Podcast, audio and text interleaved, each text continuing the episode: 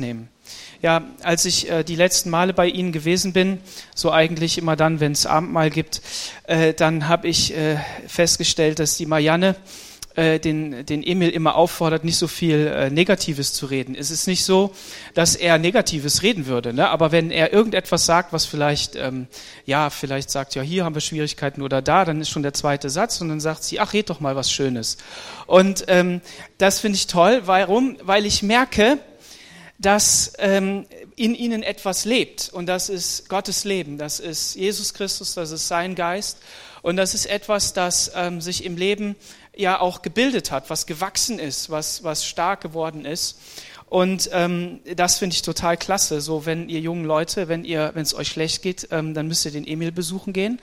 Und ähm, verschiedene andere unserer älteren Geschwister und dann guckt ihr die mal an, was für schöne Sachen die zu erzählen haben, weil das ist äh, ermutigend und, äh, und das, das stärkt, das ist richtig cool.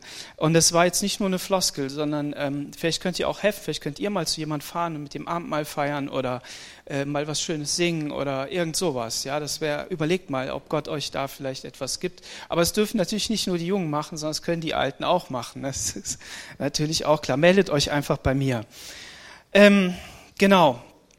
Ich möchte zu Gottes Wort kommen und dazu erstmal mich herzlich bei Josef bedanken. Josef hat äh, Schwierigkeiten mit seiner Stimme. Ich hoffe, er kommt bei meinem Redetempo hinterher. Ähm, mein Bibelschullehrer, und das tröstet mich immer, der hat immer gesagt, ähm, äh, gab jemand, der hat gesagt, ja, der, der, der redet immer so schnell und hat sich darüber beschwert, nicht über mich, aber ne, in seiner Zeit gab es das auch. Und dann hat ähm, der immer gesagt, ach, weißt du was, die Langsamkeit kommt mit dem Alter, lass den mal. Ich sag mir immer, ich will langsam reden, aber ich, ich, ich will das alles loswerden, versteht ihr? Und dann geht das automatisch so mit dem Schnellreden. Ähm, ich versuche betont und ordentlich zu sprechen, sodass wir es alle verstehen können. Aber nochmal zu Josef. Josef hat gestern einen hervorragenden Dienst getan. Er hat sein iPhone gezückt und hat Aufnahmen gemacht. Er war auf der BFP-Konferenz und äh, Regionalkonferenz Ingolf Elzel hat gesprochen, das ist der ehemalige Präses ähm, der Pfingstbewegung in Deutschland und auch weltweit ist er tätig. Ein hervorragender Mann, ein hammermäßig, was der für einen Dienst macht. Ähm, und er hat äh, auch hat über ähm, Geistesgaben beziehungsweise den Charakter gesprochen. Und ähm, jemand, der in der WhatsApp-Gruppe, in einer Mitarbeiter-WhatsApp-Gruppe ist, hat vielleicht schon einen Teil davon gehört. Wenn du diese Nachrichten hören möchtest, und ich empfehle sie dir sehr, dann melde dich doch bitte bei mir. Schreib mir jetzt eine WhatsApp. Zieh dein Handy raus und schreib mir eine WhatsApp, bitte. Du vergisst das nachher. Und ich auch. Und deshalb schick mir eine WhatsApp, ich kann einfach antworten, ich schicke euch diese Nachrichten, weil das hammermäßig ist. Das ist etwas, das unser geistliches Leben betrifft und den Umgang, wie funktioniert das mit dem, was ich schon habe von Gott und mit dem, was Gott eigentlich in mir sehen möchte und wie ich geistlich wirklich wachsen kann. Und das ist richtig cool. Gut, ähm, das Thema von heute, ähm, morgen von der Predigt, das ist kein neues, das ist ein altbekanntes. Also wir haben da schon öfter darüber gesprochen und ich habe überlegt, predige ich wieder über das gleiche Thema und da war noch so ein Stück von Botschaft übrig, was ich in meinem Herzen gespürt habe, was ich unbedingt predigen will. Es geht um die Liebe. Und ich habe dann gedacht, du kannst dir nicht schon wieder über die Liebe predigen, aber dann habe ich das Radio angemacht oder ist mir aufgefallen, dass im Radio immer wieder über die Liebe gesungen wird. Dann habe ich gedacht, wenn die das können, dann können wir das auch. Und ähm, ich, ich muss da nochmal drüber sprechen, über Mann und Frau. Und auch wenn ich verschiedene Dinge äh, heute Morgen wieder sagen werde, die Ehepaare betreffen, wenn du Single bist, bitte, sei nicht beleidigt, sei nicht traurig, sei nicht zurückgesetzt, sondern die Prinzipien gelten für Mann und Frau. Und sie gelten vor allen Dingen auch für Mann und Frau in einer Familie, als Bruder, als Schwester, als Freund. Danke, Josef. Aber sie gelten auch vor allen Dingen in der Gemeinde. Wir sind hier als Gemeinschaft zusammen und wenn wir von uns reden, dann hört sich das vielleicht exklusiv an, so Kreis, da muss ich erstmal reinkommen. Und bei den meisten Menschen ist das auch so, aber ich träume von einer Gemeinde, die offen ist und die niemanden ausgrenzt. So herzlich willkommen, liebe Gäste, dass ihr da seid. Schön, dass ihr da seid. Benutzt die Ellenbogen, um in unsere Gemeinschaft reinzukommen. Und wenn es dann wehtut, merken wir wenigstens, dass ihr da seid. Ähm, und äh, genau, so jetzt, jetzt ist das äh, so mit der, mit der Liebe. Wir hatten über dieses Thema schon über verschiedene Aspekte gesprochen. Wir haben über das Leid gesprochen, was man ertragen kann mit der Liebe. Wir hatten darüber geredet, dass Gott Mann und Frau gleichwertig und gleichberechtigt geschaffen hat, dass er einen Wahnsinnswert in beide Personen hineingelegt hat, in Mann und Frau, und dass er sie vor allen Dingen und das war für mich einfach so genial, ähm, dass Gott in den Text etwas reingelegt hat, wo er beschreibt, hallo, ich habe das hier ganz besonders geschaffen. Das ist nicht nur irgend so eine Poesie, so ein Geschwärme, sondern das ist richtig hammermäßig. Mann und Männin, sagt Luther. Er hat versucht, dieses, dieses Bild, was im Hebräischen da ist, zu übertragen, was so viel heißt wie der Mann ist genauso wie die Frau und beide haben unterschiedliche Aufgaben. Wozu? Um den Schöpfungsauftrag ausführen zu können, sind sie beide so positioniert. Und ähm, Genau.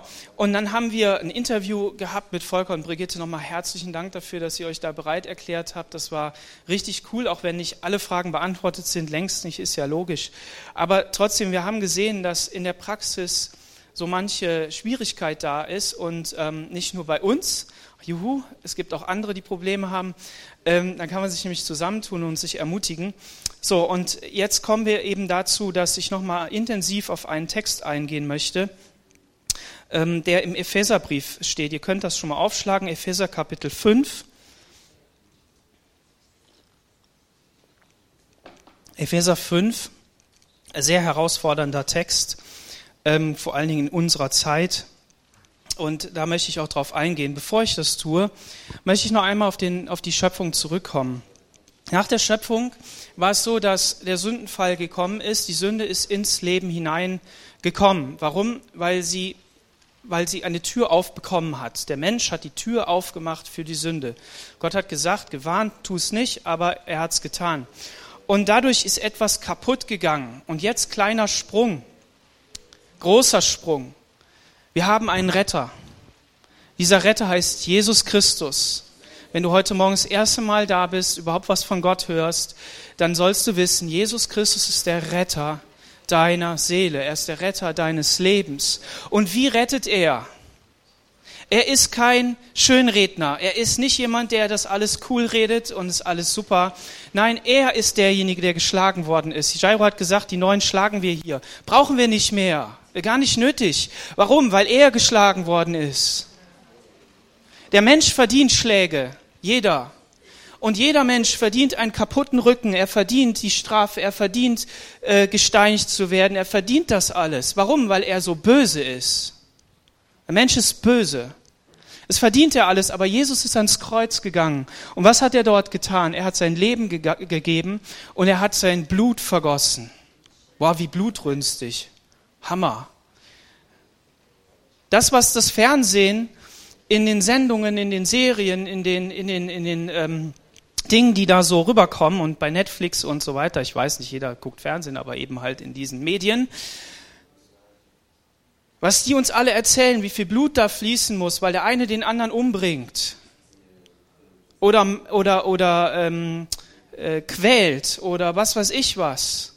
Damit brauchen wir uns nicht zu beschäftigen, sondern wir wissen, dass Jesus geblutet hat am Kreuz und sein Blut ist für deine und meine Schuld geflossen, damit wir Rettung haben. Geh mal hin, nimm deine Bibel, lies die einfach mal so von vorne bis hinten durch, dauert ungefähr 60 Stunden. Und dann, äh, dann zähl doch mal beim Durchlesen so durch, äh, Hoffnung für alle, ne? also damit es einfach ist.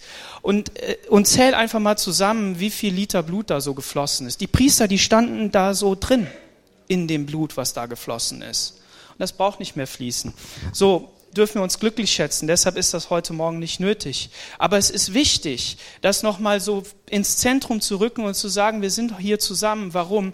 Weil Jesus Christus die Erlösung geschaffen hat und die hat jetzt, und das hat Ingolf sehr gut gestern gesagt, nicht weil ich das bewerten will, sondern weil ich es einfach sehr gut fand, ähm, gesagt, wer, wer an diesem Reich Gottes teilhaben will, muss in den Prinzipien des Reiches Gottes leben, damit die, die, ähm, Dimensionen des Reiches Gottes auch Auswirkungen haben in dein Leben. Sonst bist du zwar gerettet und du bist auch auf der Seite Gottes, aber du merkst nichts davon.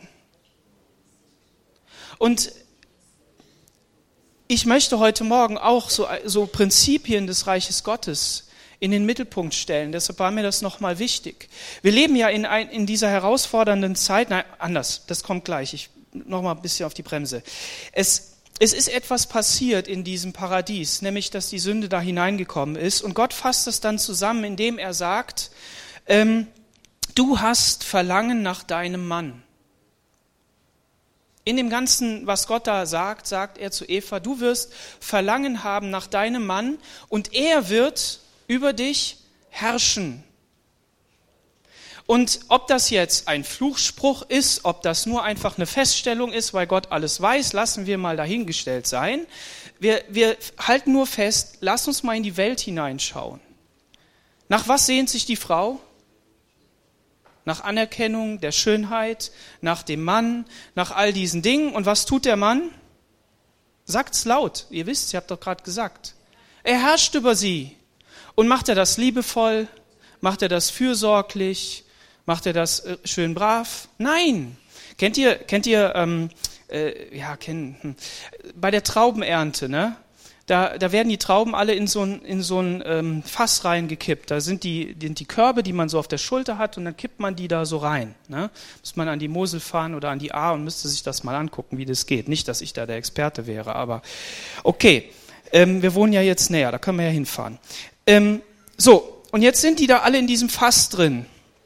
Und dann passiert Folgendes, dann, dann springen sie da rein, die Mädels, ne? haben die Schuhe ausgezogen, die Socken ausgezogen und dann springen sie da rein und dann laufen sie da rum und trampeln und treten und stoßen. Sie herrschen über die Trauben. Was passiert? Sie werden zerquetscht, sie gehen kaputt. Um was zu tun, um den Saft rauszulassen und der fließt ab und daraus machen wir Wein. Und genau das gleiche Wort ist da verwendet. Der Mann herrscht über der Frau und es ist kein positives Herrschen, sondern es ist ein negatives Herrschen. So, und Volker und Brigitte haben das so fantastisch gesagt. Was passiert, wenn eine Frau, nein, wenn ein Mann einer Frau sagt, du bist schön, du bist hübsch? boah, da geht das Herz auf. Und wenn er das noch ein paar Mal sagt, dann fängt die an zu denken, der meint das auch noch so. Warum? Weil, weil in der Frau, in dem Mädchen ist eine Sehnsucht, ich will schön sein, ich will hübsch sein. Wir werden sehen, warum das so ist oder dass es total richtig ist. Sie will schön sein, sie will, sie will hübsch sein, deshalb gestaltet sie sich schön. Sie versucht das, was nicht hübsch ist in ihren Augen, zu überpinseln, äh, zu übermalen und das ist ja auch okay, kann man ja alles machen. Aber es geht darum, dass diese Worte auf fruchtbaren Boden fallen und dann öffnet sie ihr Herz und das macht sie, da hat sie nicht mehrere Schubladen, sondern sie öffnet die Tür. Da steht die Sperrangel weit offen, die kriegst du nicht mehr zu. So, jetzt sieht der Mann diese große Tür und denkt, oh weia, jetzt kriege ich, krieg ich die Krise. Er hat ja nur eine Schublade geöffnet. Ne? Der hat ja nur kurz mal eben die kleine Schachtel da aufgemacht und gesagt, war da nicht ganz so meint, aber vielleicht ja doch, aber das ist eigentlich wo ganz anders. Und dann, wie reagiert der Mann? Er tritt zurück. Und dann fängt er an zu herrschen. Er macht sie nieder. Er geht auf Distanz. Er, er reagiert mit, mit Aggression dagegen. Das ist die natürliche Reaktion. Und das sagt Gott hier, dass das so sein wird. Jetzt gehen wir ins Neue Testament und lesen mal Epheser 5, Vers 21. Epheser 5, Vers 21. In der Furcht Gottes ordnet euch einander unter. Ihr Frauen ordnet euch euren Männern unter wie dem Herrn. Denn der Mann ist das Haupt der Frau, wie auch Christus das Haupt der Gemeinde ist, und er ist der Retter des Leibes. Aber wie die Gemeinde Christus untergeordnet ist, so auch die Frauen ihren Männern in allen Dingen.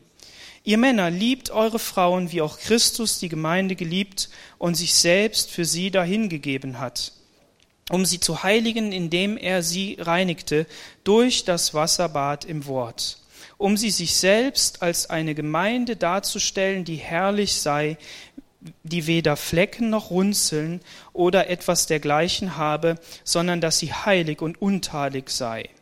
So sollen die Männer ihre Frauen lieben wie ihre eigenen Leiber. Wer seine Frau liebt, der liebt sich selbst. Denn niemand hat jemals seinen eigenen Leib gehasst, sondern ernährt und pflegt ihn genau, wie auch der Herr die Gemeinde denn wir sind Glieder seines Leibes, von seinem Fleisch und von seinem Gebein. Darum wird ein Mann sein, seinen Vater und seine Mutter verlassen und seiner Frau anhängen, und die zwei werden ein Fleisch sein. Dieses Geheimnis ist groß, ich rede aber von Christus und der Gemeinde. Doch auch ihr, ja, jeder liebe seine Frau so wie sich selbst, die Frau aber ehre den Mann. Bis hierhin. Habt ihr gemerkt, der mitgezählt? Wie viele Anweisungen gibt es für die Frau? Zwei. Wie viele Anweisungen für den Mann? Vier oder fünf, je nachdem, wie man zählt. Das finde ich total wichtig.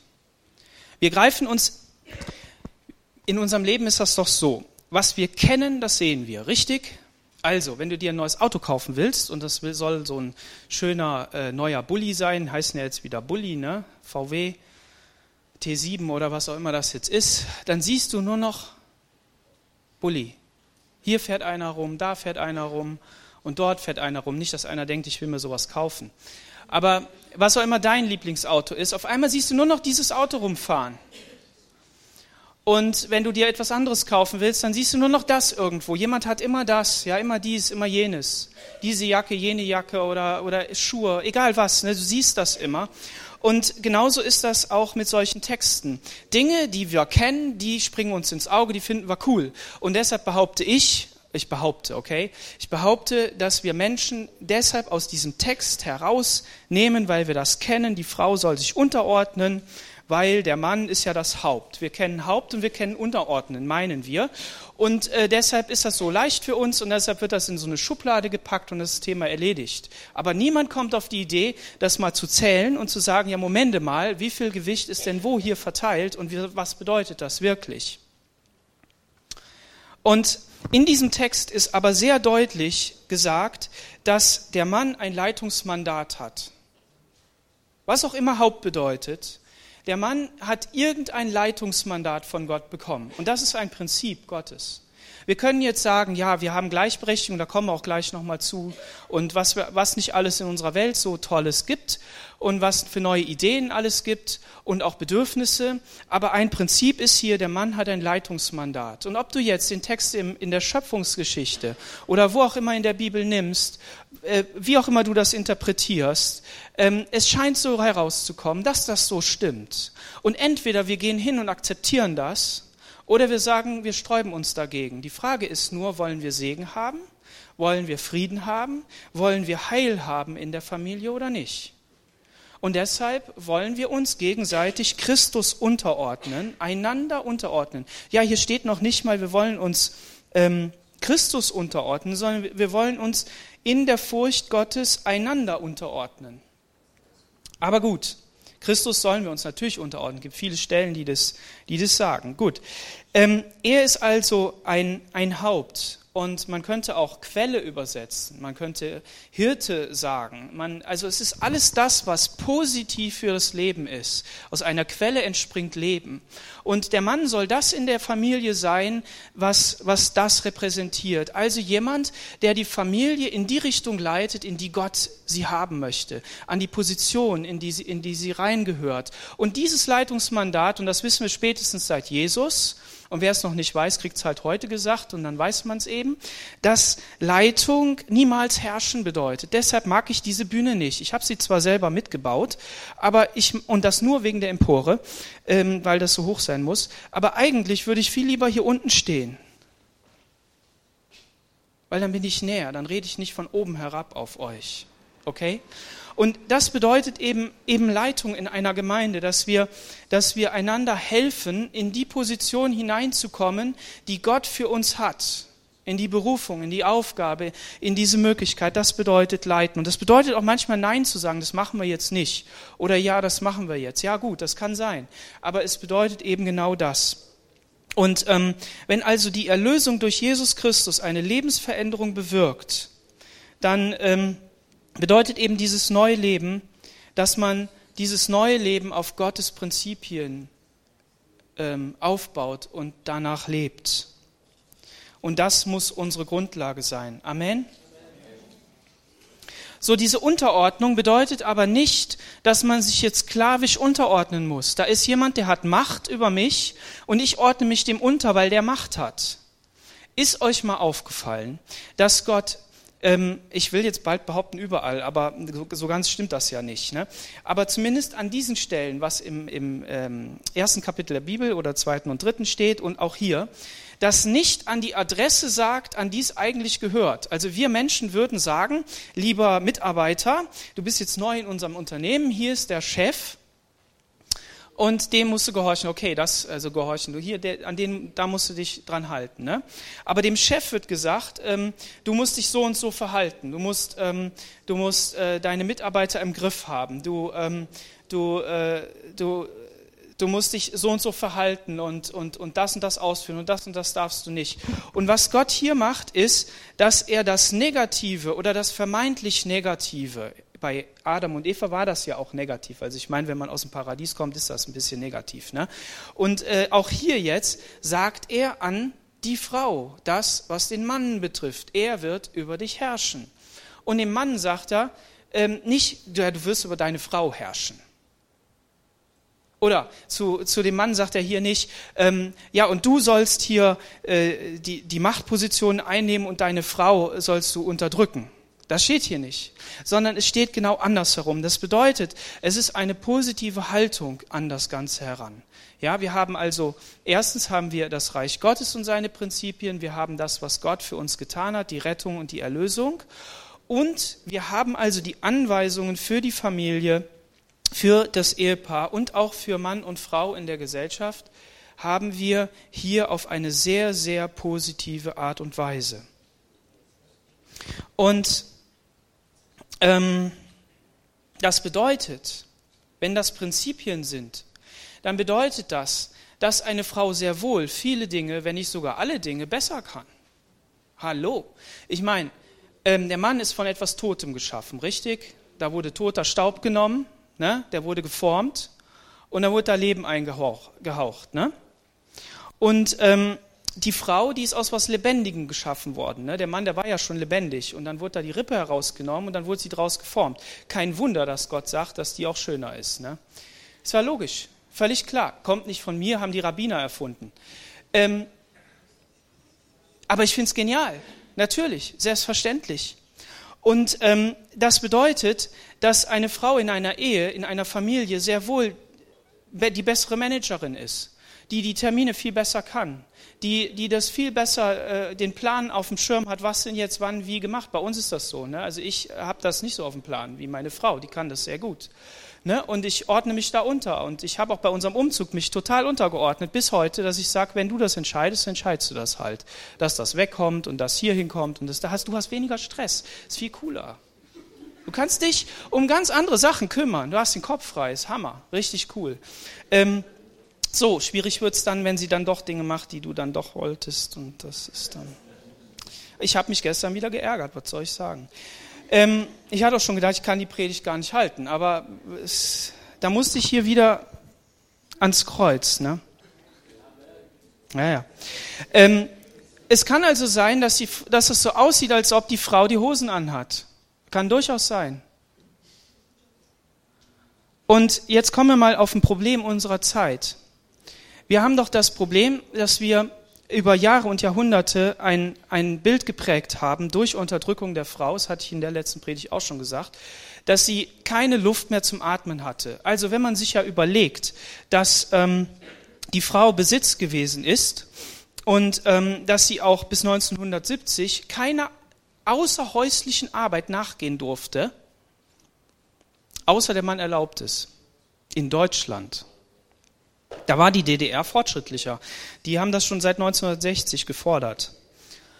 Ähm, und wenn ich aufs Konto zu sprechen komme, eine Frau durfte kein Konto einrichten, ne? außer der Mann hat das erlaubt. Also so weit ist das noch nicht her, liebe Mädels, dass ihr eine Freiheit leben dürft. Ähm, und wenn man sich dann anschaut, ähm, ich habe ein Zitat gelesen hier von Steffi Graf, der Tennisheldin, wer die nicht kennt, die hat mal ganz viel gewonnen. Ähm, und äh, sie wurde gefragt, wer denn die, der Held der Nation ist. Jetzt ratet mal, was die gesagt hat. Also ihr müsst überlegen, Tennisspielerin, erfolgreich, äh, sah gut aus, ähm, hat äh, alles erreicht, was man sich so wünscht. Und die sagt, eine Heldin der Nation ist eine Mutter von mehr als zehn Kindern. Buh.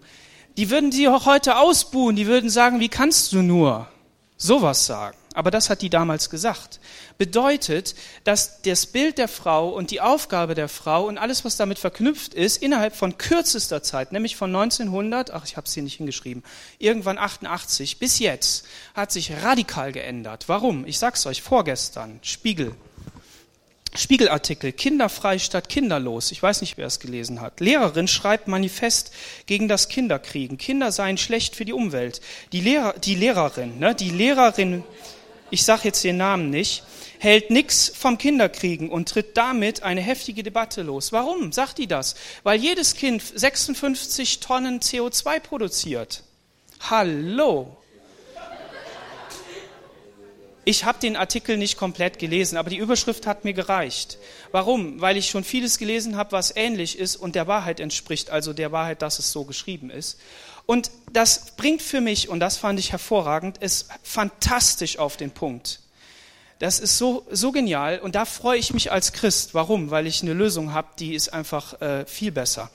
Ähm, wir Menschen strengen uns an durch unser Überlegen und durch unseren Fortschritt, Klammer auf, der ist ja dem christlichen Glauben geschuldet, Klammer zu, weil Prinzipien des christlichen Glaubens umgesetzt werden, aber wissen die nicht mehr. So, hat der Mensch ja vergessen und da streicht Gott raus. So, die sind, die sind gut. Also der Fortschritt ist gut. Es ist gut, einer Frau ein Recht zu geben. Es ist gut, einem Kind ein Recht zu geben. Es ist gut, sich um die Umwelt zu kümmern. Es ist gut, weniger äh, Schadstoffe in die Luft zu blasen. Es ist gut, sich um Armut zu kümmern. Es ist alles super. Ist alles super. Bringt alles den Fortschritt. Der Rhein wird sauber und wir haben hier auch saubere Luft und Aachen wird dann auch alles super, wenn nur noch Fahrräder hier fahren und so. Ist alles toll. Perfekt.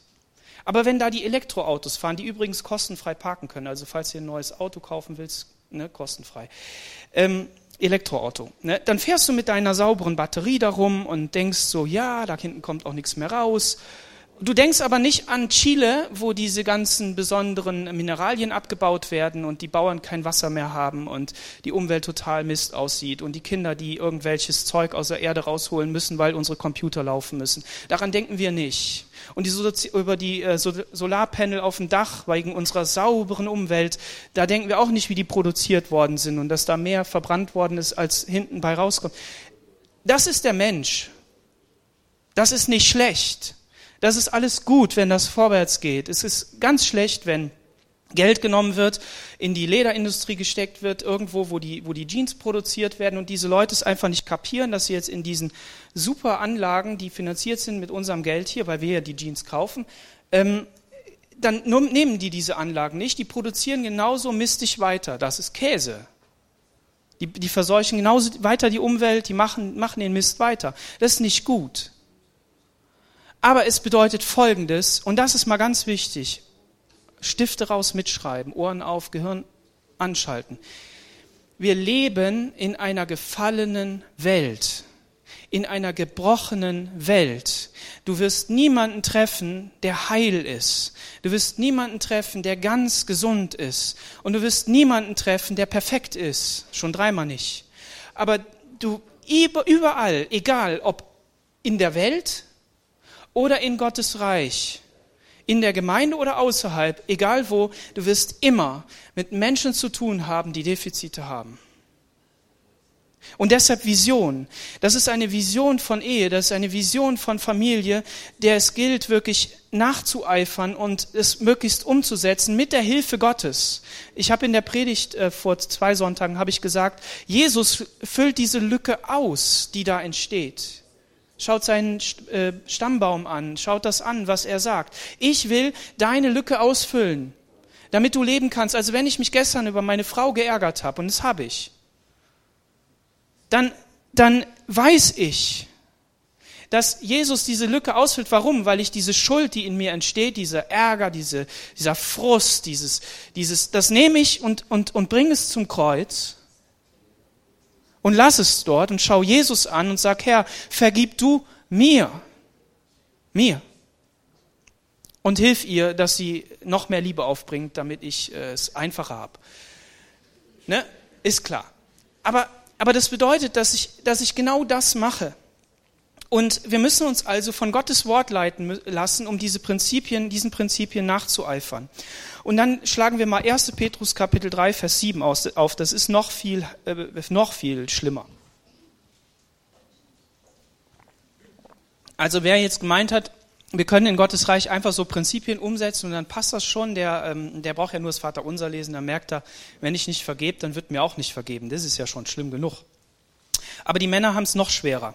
So, hier steht nämlich, und für euch Männer gilt, nehmt Rücksicht auf eure Frauen, so wie sie es als die schwächeren, Klammer auf, Gefäße, Klammer zu, brauchen.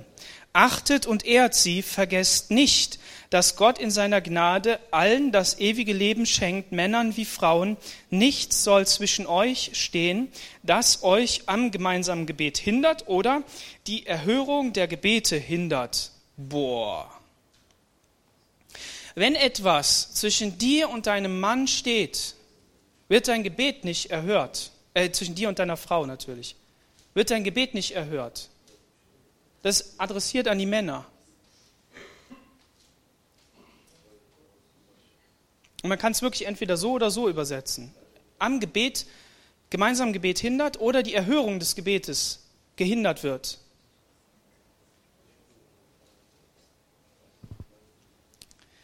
Ja, uns passt hier nicht, dass von den Frauen geschrieben wird, dass sie die Schwächeren sind.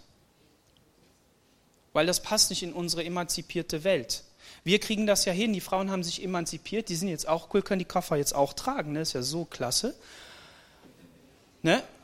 Dass, wir jetzt Männer, dass, wir jetzt, dass wir jetzt Männerbeauftragte brauchen, damit die Männer nicht unterdrückt werden. Die werden nämlich im Moment unterdrückt, habt ihr schon mal festgestellt. Ne? Und das hat man ja, ist auch blöd, genau.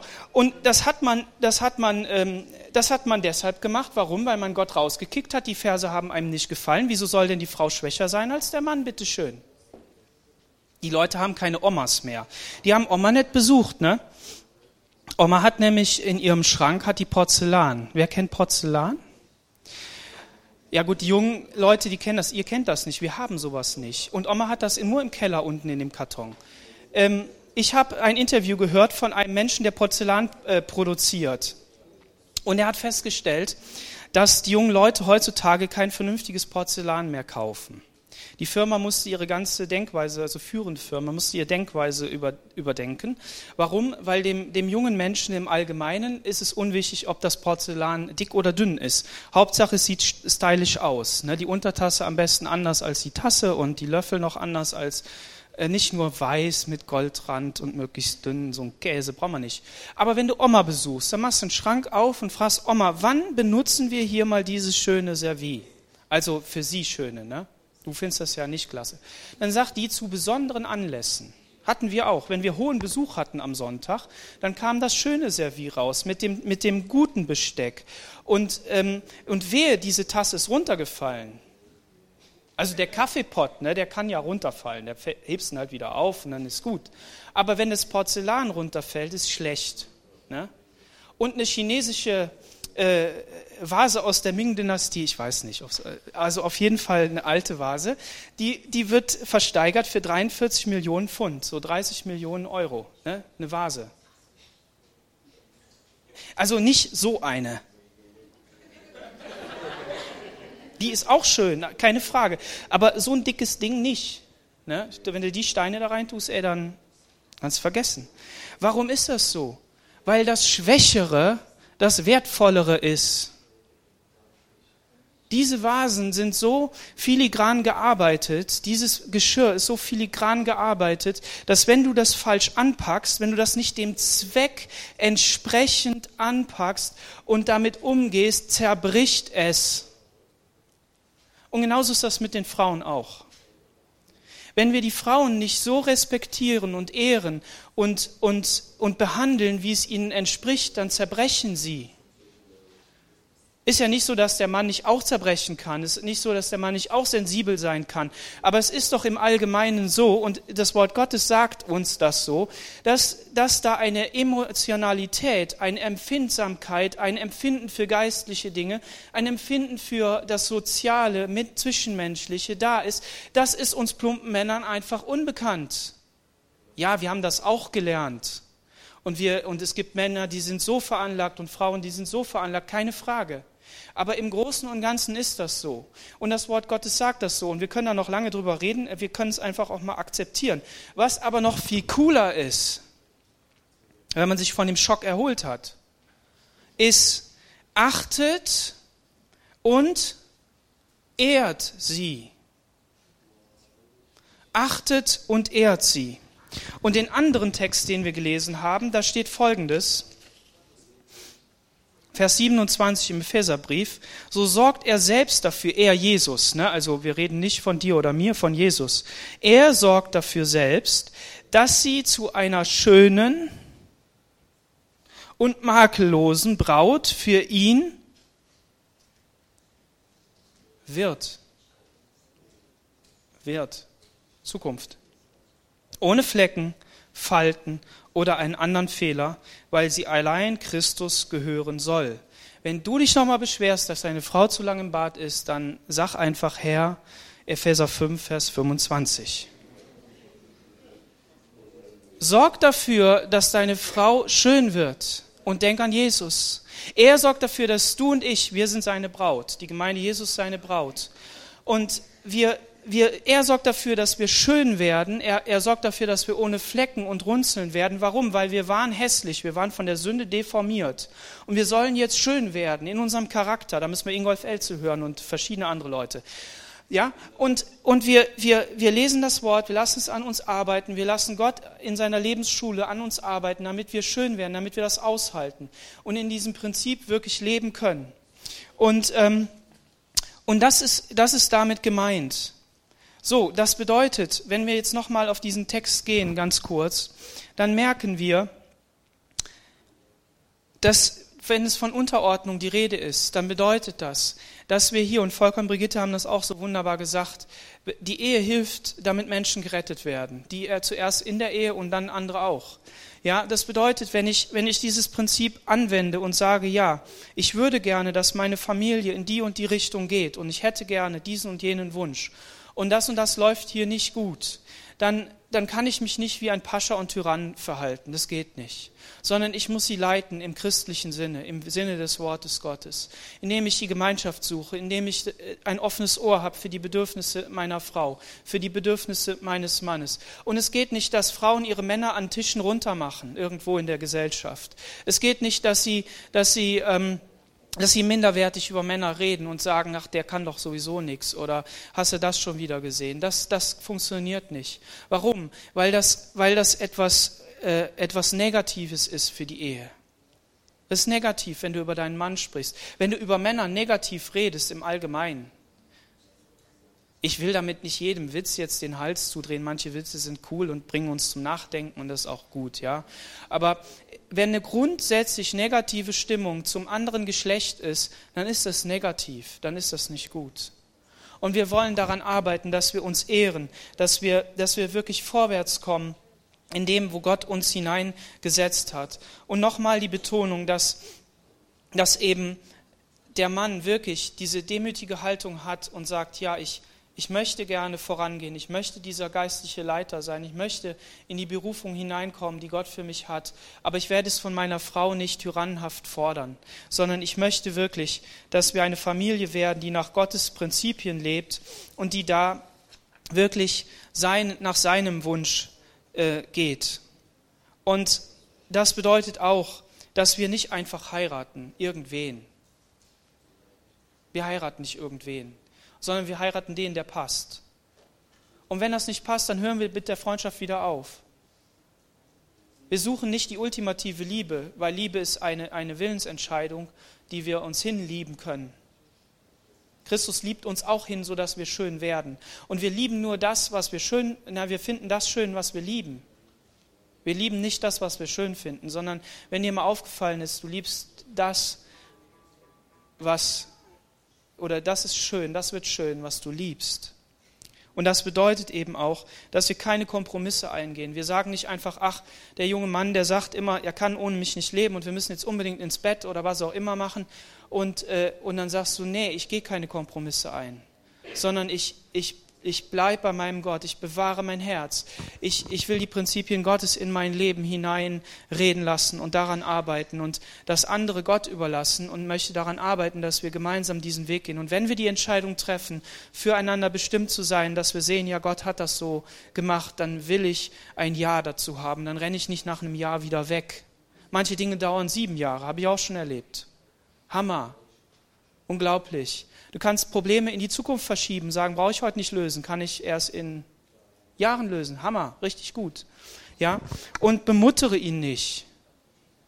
Bemuttern wir die, die Männer nicht, sondern lassen Männer Männer sein. Die brauchen Freiheit und die brauchen das alles. Die brauchen nicht Klammern. Die müssen mal, die müssen mal ähm, vorwärts gehen. Und, und setzen wir Sex nicht als Waffe ein. Entzug, wenn du nicht das tust, was ich will. Und ja, ich weiß, dass dieses Idealbild nicht nur ein Idealbild ist, bitte nicht, sondern dass es ein Idealfall ist, Idealregeln sind, die ideal für unsere Ehe sind.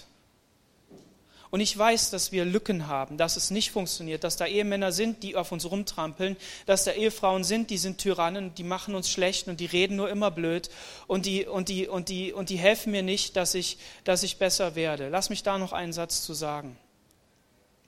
Es gibt so viele Prinzipien im, Reich, im Reiche Gottes und im Wort Gottes, was, was die, die, die Liebe anbetrifft, die ich haben soll, um, um den Frieden zu halten, um zu überwinden, um ähm, ans Kreuz zu bringen, um zu sagen, Herr, mach du mich wertvoll.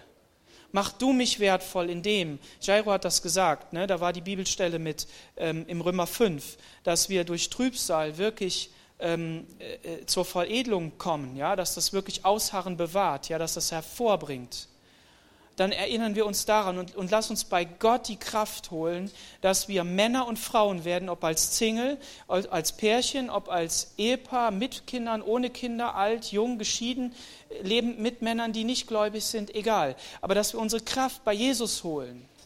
Dass wir sagen, Herr, offenbar du mir, wo kann ich hier edler werden, so wie du das haben willst und such dir jemand, mit dem du das besprechen kannst, wo du sagst, ja, ich brauche hier deine Hilfe, dass du mit mir betest und dass ich den Mut nicht sinken lasse, sondern dass ich bei dir bleib, äh, bei meinem Mann bleib und lass dich nicht missbrauchen. Wenn er dich missbraucht, wenn er dich schlägt, wenn er dich unterdrückt in negativer Art und Weise, dann, dann such eine Lösung dafür und bleib damit nicht alleine. Vielleicht tust du das nur deshalb, weil du von deinem Vater nichts anderes kennengelernt hast und denkst, du bist nicht mehr wert. Aber, aber, aber geh nicht rebellisch daraus, sondern wende die Prinzipien Gottes darin an. Aber such die nicht in dem Selbstzureden. Such die Kraft nicht bei dir, sondern such die Kraft immer bei Gott. Aber du wirst sehen, ich werde sehen, da wo ich diese Prinzipien anwende, wo ich sage, ja Herr, ich will dein Wort äh, glauben und ich möchte meine Frau ehren und möchte ihr helfen, dann werde ich merken, wie Liebe zurückkommt, wie Wärme zurückkommt und wie, wie, das, wie das funktioniert. Vielleicht nicht ideal, ja, wir leben in einer gefallenen Welt, lass uns das nicht vergessen. Aber Gott möchte uns helfen, dass wir auf seinem Weg vorwärts gehen. Amen. Amen. Amen. Lasst uns gemeinsam aufstehen. Wenn du das Empfinden hast, dass du Gebet brauchst, dann komm nach vorne und wir wollen für dich beten. Wir, wir möchten dir helfen, dass Gottes Kraft in dein Leben kommt. Und wenn du nichts weiter mehr weißt zu sagen als Herr, ich, ich habe so viel versucht, aber irgendwie klappt es nicht, lass dich nicht entmutigen, sondern, sondern ähm, geh immer wieder zu Gott und, und lass sein lebendiges Wort in dein Leben hineinsprechen und bitte ihn, dir Kraft zu geben. Herr Jesus, wir preisen dich heute Morgen. Wir danken dir für deine Gnade, Herr, die du in deinem Wort hast. Du hast so viele positive ähm, Zusprüche in unser Leben. Du hast so, viele, so viel Reichtum darin. Und wir wissen, dass wir das manchmal als Ideal wegtun und sagen, es hat doch gar keinen Zweck.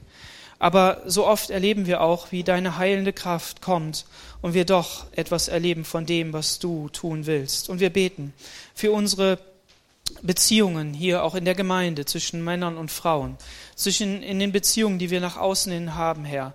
Ich bete darum, dass du uns Identität gibst, Herr, wer wir sind, dass wir Geschöpfe Gottes sind, die du geliebt hast und die, die wirklich äh, von dir, Herr, die Kraft brauchen, um den geraden Weg zu gehen, um wirklich äh, ja ein, ein leuchtendes Beispiel zu sein für das, wie man sich als Mann, wie man sich als Frau verhält. Ich bete aber auch für jede Ehe, Herr und gerade da, wo es Schwierigkeiten gibt, wo das nicht so einfach ist, Herr, da bete ich, dass du den Geschwistern und den Menschen, Herr, wirklich Offenbarung schenkst von deinem Wirken. Ich bete, dass da, wo wir Prinzipien deines Reiches anwenden, wo wir mit Liebe vergelten, wo eigentlich Hass entstehen muss, wo wir zu dir kommen, wenn wir nicht mehr können, Herr, dass du die Kraft schenkst, in Jesu Namen. Und Heiliger Geist, tröste du uns an unserem inwendigen Menschen. Tröste uns, Herr, und lass uns dein Reich sehen. In Jesu Namen. Amen.